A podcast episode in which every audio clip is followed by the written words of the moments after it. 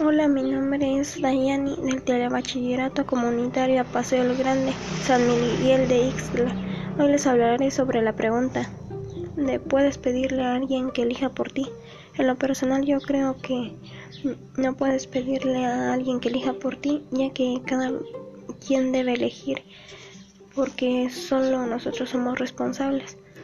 En lo personal mi respuesta está basada en las ideas de el filósofo francés Jean-Paul Sartre. Creo que la mejor manera de actuar es de que cada quien elija por sí mismo.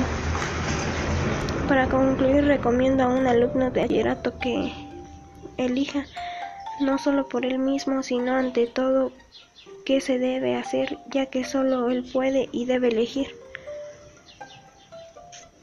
Muchas gracias por su atención. Les invito a seguirme en mi podcast y hasta pronto.